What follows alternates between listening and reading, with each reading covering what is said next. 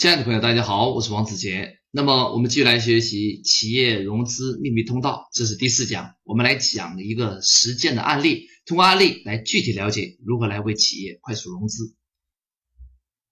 那么我们有一个朋友，他做一个五金电器的一个连锁超市，他经营最好的时候啊，曾经有上百家属于自己直营的连锁店，当然那是最好的时候了。但是因为这个老板没有金融的意识啊，完全靠自有的资金去滚动。随着竞争压力大，也不断的打折、降价、促销，所以呢，导致他公司的资金周转困难啊，甚至有的时候最危险的时候，甚至濒临倒闭。那么现在我们就把这个连锁店作为我们解剖的案例。假如您是这个连锁店的老板，在公司发展碰到的问题的时候，我们该如何面对资金周转的难题？该设计哪些贷款方案来帮他渡过难关呢？我相信啊，结合前面所学的，这个方案非常非常多。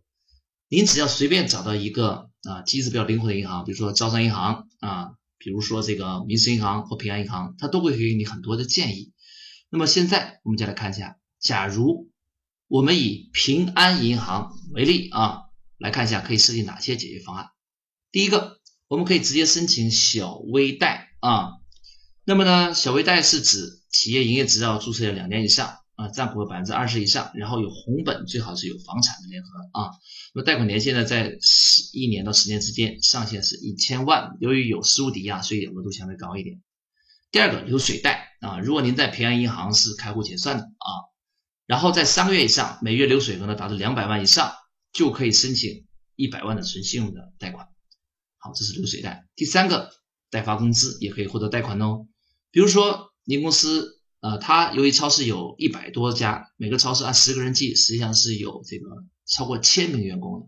所以啊，如果他们都在平安银行来代发工资的话，那么找远远超过六十户的这个基本的一个门槛，那么这个企业老板就可以获得五十万的授信，那么高管啊，如果工作年限在五年到十年以上的，可以获得三十到五十万的一个授信，啊，而且利率很低。此外呢，如果都是在以平安银行来代发这个工资的话，那么这个超市的员工啊，还可以获得一个福利，就是可以办理无抵押、无担保的这个一些新一代的业务。最主要的就是信用卡啊，这个利率比较低，这也是一个很好的一个福利。那么员工的信用卡也可以作为员工授信的一个管道。第四条，那么我还可以帮他筹集交易性的融资产品，比如说预付类、应收类、应收账款的一个质押订单融资，或者是仓库质押。比如说超这个超市有很多的库存啊，放在它的指定的仓库里边，暂时没有销售。那么呢，由于它是实物的，可以跟这个银行平安啊申请这个仓库质押。甚至呢，比如说他把货卖掉的时候没有收到现金，那么可以把这个应收账款呢抵押给平安银行啊，获得一些现金啊。那么第五项，小微超市的供应商授信，如果这个超市除了自己卖产品，他同时还向华润万家、沃尔玛、麦德龙、永旺啊、人人乐、新一家、家乐福、吉之岛等知名的品牌来供货的话，只要有两年以上的供货记录，那么平安还会给他三百万的信用的贷款来支持他。所以您看哦，只要您跟银行稍微沟通一下，哪怕这个连锁超市都会有五个以上的授信的管道啊，贷款的通路。那么这还不止啊，后面还有，我们再来看高级版的这个解决方案。第六个缺链会，假如您参加了一些知名的商会啊，银行可以直接给这个商会的会员来授信。比如说，在深圳的水贝珠宝行、华强北、东门的这些商圈，那么这个银行是很认可它的产业价值的。此外呢，您还可能参加产业链啊，企业比较大，通过上下关联企业可以进行授信。比如说，您的上游是美的，那么美的呢是一个企业，这个银行比较认可的一个知名的品牌。那么可以借这个美的的这么一个信用啊，对您进行一个信用的一个转移啊，支持您的银行贷款。那么商会也是同样的道理啊，可以通过平安银行获得授信。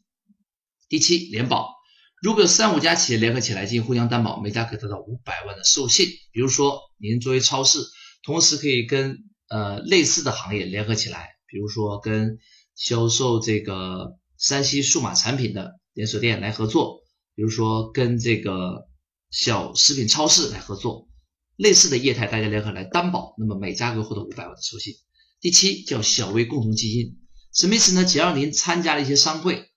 您只要凑足四十到五十户企业一起成立共同基金，然后每户呢投入资金到平安银行那边，平安银行可以给他放大十倍授信。比如说您在这个基金里面投入了十万，银行平安银行可以给他一百万的一个贷款啊。如果他投入了二十万到这个基金里边，平安可以给他两百万的贷款。这是一个小微共同基金信用放大的一个真实有效的一个模式。第九个啊，我们可以还可以申请这个叫做。核心企业的一个担保贷款，那是什么意思呢？就是指啊，您是啊一些大企业的一个关联单位，比如说那个大企业规模很大啊，比如说大一点像格力啊，像美的，那么他们本身在银行里边有个信用，所以他可以顺带的为你作为一个担保，因为你是他的经销商或者是代理商嘛。那么如果是商贸类的核心企业，它销售额在三亿以上，那么作为经销商啊就可以。获得一个贷款，如果是生产企业年收入在五亿以上，作为您他作为他的一个经销商，您也可以获得一个相关的一个贷啊这个信用担保，那么最高额度可以达到这个五百万，循环可以使用两年。好，这是我们核心企业一个担保。第十项，园区类的一站式服务，如果您是某个知名工业园区的一个租户，是吧？由管理方啊他们愿意承担来担保的话，那么你最高可以获得一千万的授信，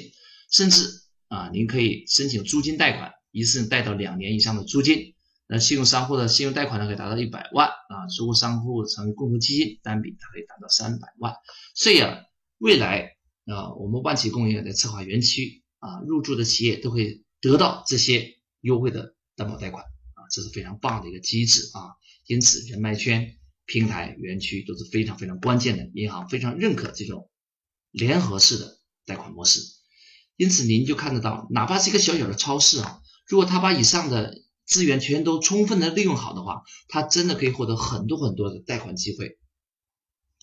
那么，这是我们前面所分享的知识，又到了我们作业的环节，鼓励大家通过实践来巩固知识，放大我们的信用。那么，第一件事情，大家要马上联系中小银行，跟信贷经理或行长形成良好的个人关系。最简单的，你可以直接上门拜访啊。